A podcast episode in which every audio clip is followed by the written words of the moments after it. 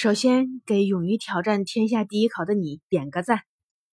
已经是二零一九年一月下旬了，你是否已经开始着手复习了呢？我是二零一六年通过国家司法考试，那年我三十八岁。现在我以一个过来人的身份，给大龄考生七个忠告：一、内心树立通过考试的美好画面。你们听说过吸引力法则吗？就是说，你心里想什么，就会吸引什么。不管是不是真的，从现在开始，你的内心应该树立起一个。你已经通过考试的美好画面，在这个画面中，你健康、快乐、自信、多金。二，每天最好的三小时，你工作上通常是某公司的或某领域的业务骨干，生活上通常是上有老下有小，属于你自由分配的时间实在是少。就算这样。你也要努力的去寻找一天当中最好的三小时，用来集中学习。有人总结说，法考的复习总时间不能少于一千小时。如果平均每天三小时，那么一年下来一定会超过一千小时。这三小时因人而异，有的人喜欢晚上，有的人喜欢早上。我当年复习的时候，我选的是每天早上五点到八点。每天早上五点钟，我手机闹钟就会叫醒我。拿起手机，映入眼帘的就是“吴大律师早早早晨”三六个字。然后我会戴上耳机听一曲音乐，同事推荐的醒脑神曲《The Mass》。我在早上刚起床的时候，精神比较好，而且早上时间比较安静，不会受到家人的干扰。八点钟吃完早餐就去上班，不耽误工作。但是因为早上起得早，中午一定要小睡一会儿，不然会影响下午的工作状态。晚上我是九点半就睡觉的。三、复习规律，先理解后记忆，一口吃不来个胖子。法考有十四门课，复习的先后顺序要讲科学，根据人脑的记忆规律，应遵循先理解后记忆的顺序。所谓先理解，就是先复习。需要理解较多的学科，比如民法、刑法、商法。如果你现在还在复习宪法，那你需要尽快的调整。我的建议是在二零一九年四月一日之前，全部用来复习理解较多的学科，以民法和刑法为主。四、利用碎片时间积累碎片知识。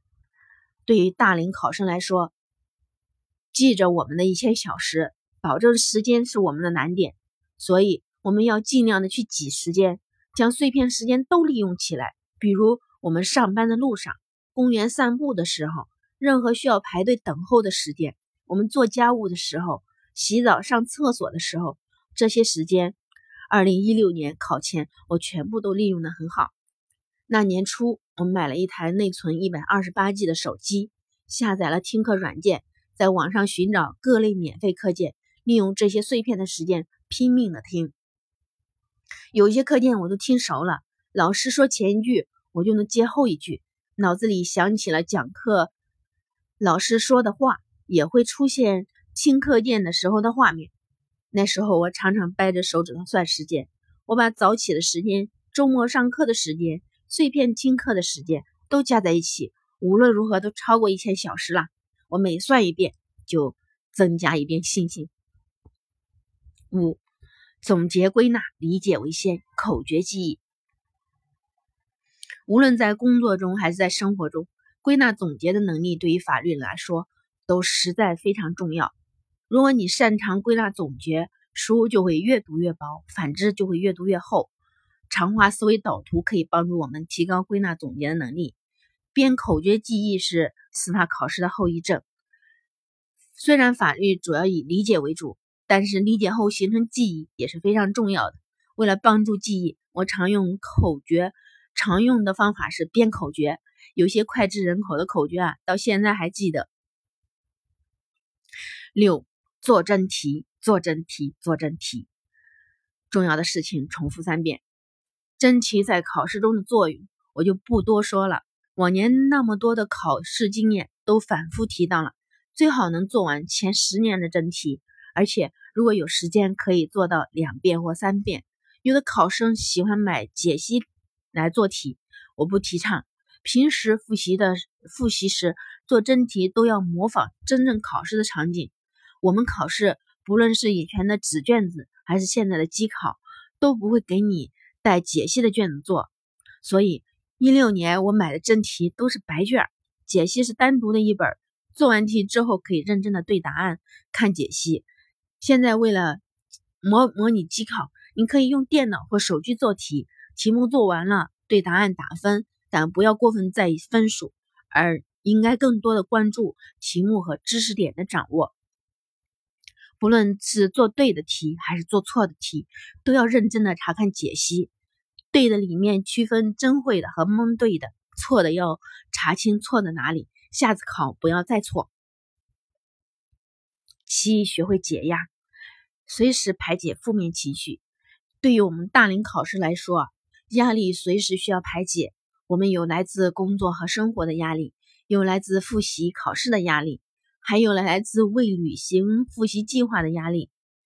今天没来没看书，完蛋了，太累了，想休息。这种情绪经常困扰着我，但是奇怪的很，越是有这种情绪，越看不进去书，手里摸着书，眼睛却看向很远的地方。这时候，不如先放下书，让自己放松。你有多少种让自己放松的方式呢？我放松的方式就是开心消消乐，或是看一场电影。我时常提醒自己，思考是一场马拉松，不要跑得太快，也不要跑得太慢。就用刚刚好的速度，保持匀速，跑完就是胜利。这七个忠告你们记住了吗？第一，内心树立考试的美好画面；第二，每天最好的三小时；第三，先理解后记忆；第四，利用碎片时间积累碎片知识；第五。总结归纳，理解为先，口诀记忆。第六，做真题，做真题，做真题。第七，学会解压，随时排解负面情绪。祝你们顺利通过二零一九年法考。